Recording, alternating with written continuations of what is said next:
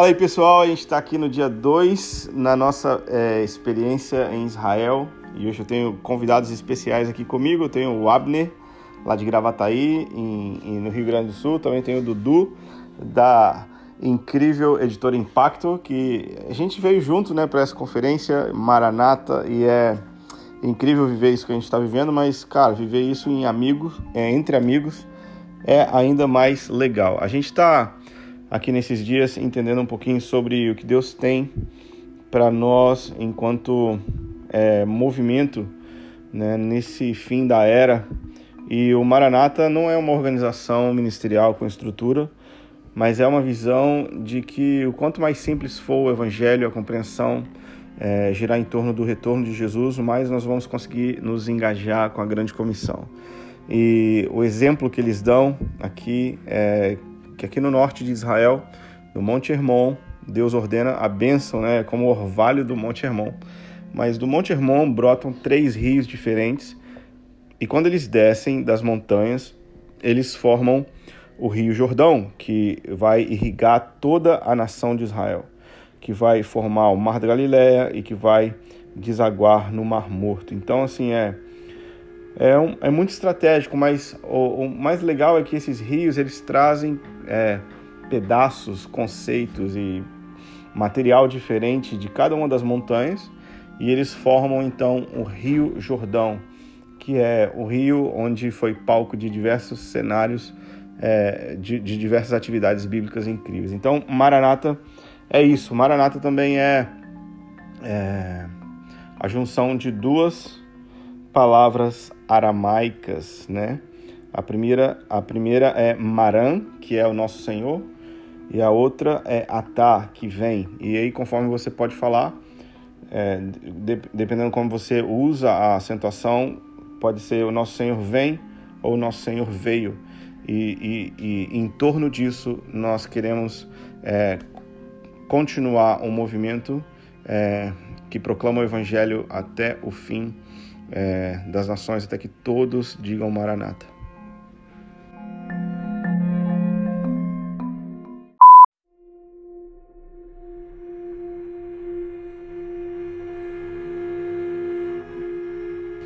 Bom, aqui é, em Israel, a gente está no Oriente Médio e hoje o cara ele estava falando, o Mike Nable, uma, uma coisa bem interessante que é sobre comida. E comida é um tema bem sensível para mim, mas aqui ele estava falando que, assim, se a esposa dele não quer cozinhar, é, ela fala assim: não, vamos na casa de alguém, vamos abençoar alguém, vamos ser uma bênção para ele.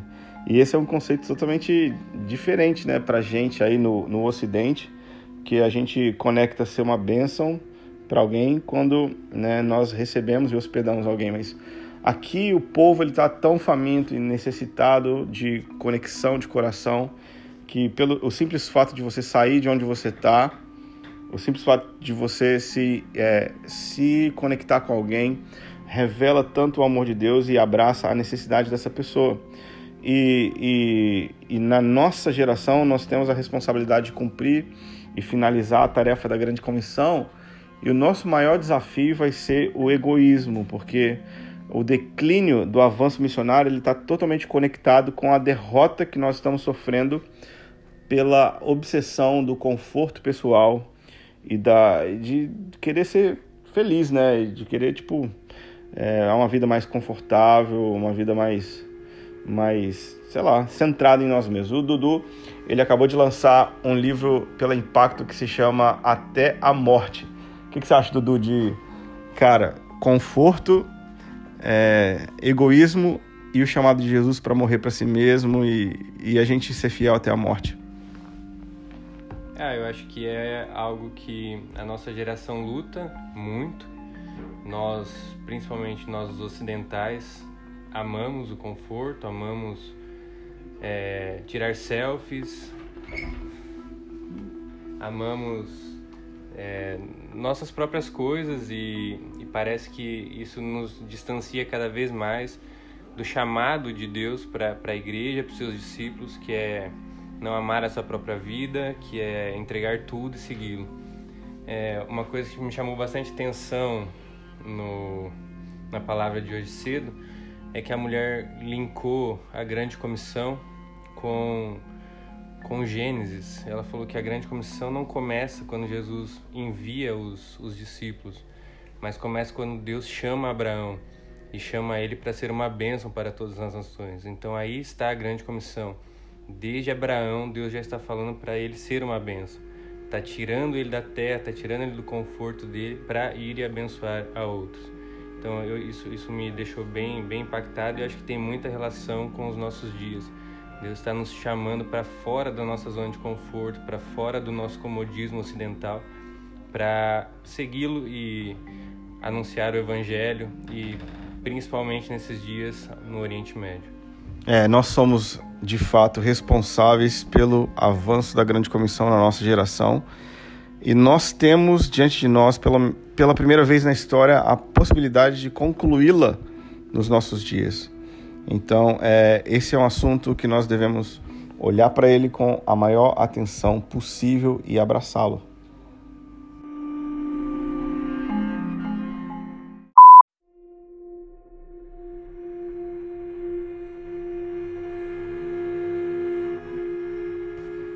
Uma outra coisa que chamou minha atenção na, nas sessões de hoje foi é, a parábola de Jonas, que um deles mencionou, porque Jonas ele se identificava como um adorador do Deus de Israel, mas ele estava escondido dentro de um navio, enquanto ele deveria, por causa de ser um adorador do Deus de Israel, estar conectado com a grande comissão e proclamando em Nínive.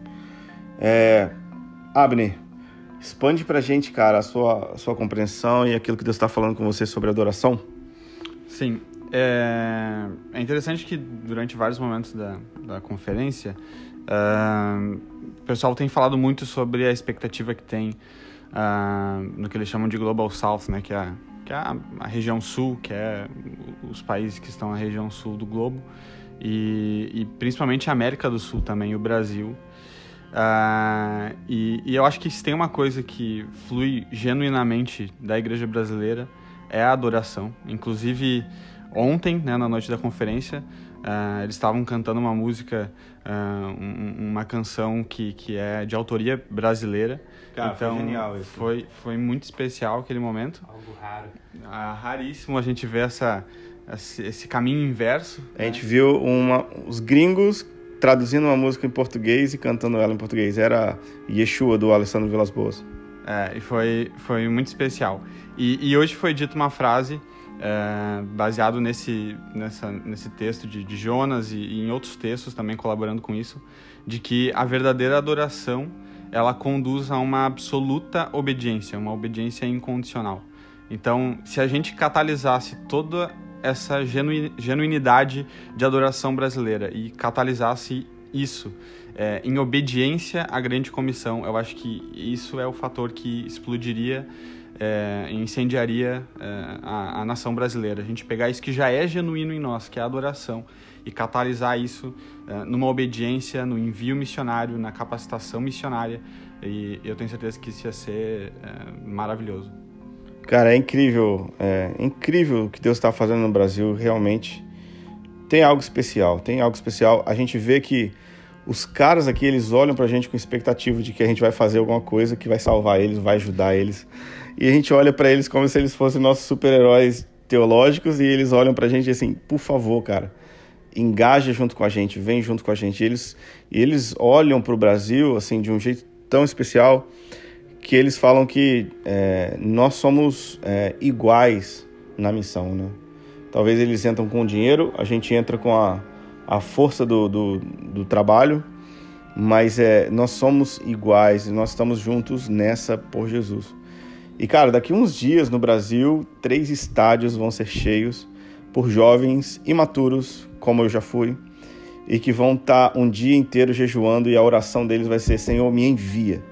E quando eu vejo, tipo, uma mobilização no Oriente Médio falando, por favor, vamos enviar gente, vamos fazer o que for possível para que pessoas possam abraçar a missão, cara, eu fico, eu fico assim, de cara vendo que de fato Deus está organizando e preparando algo incrível para o Brasil nos nossos dias e realmente é a nossa chance, é a nossa oportunidade de fazer a diferença.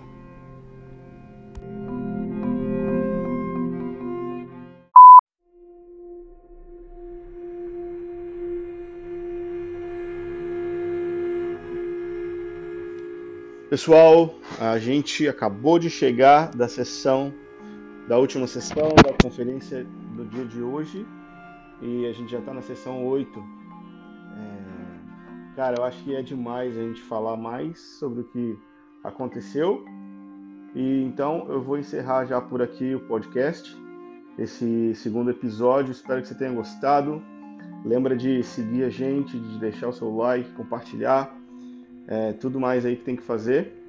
E para encerrar, eu vou deixar um pedacinho da adoração de hoje de noite para vocês. Deus abençoe. Fica ligado no próximo episódio de Entre a Terra e o Céu. E nós estamos juntos aí até que ele venha.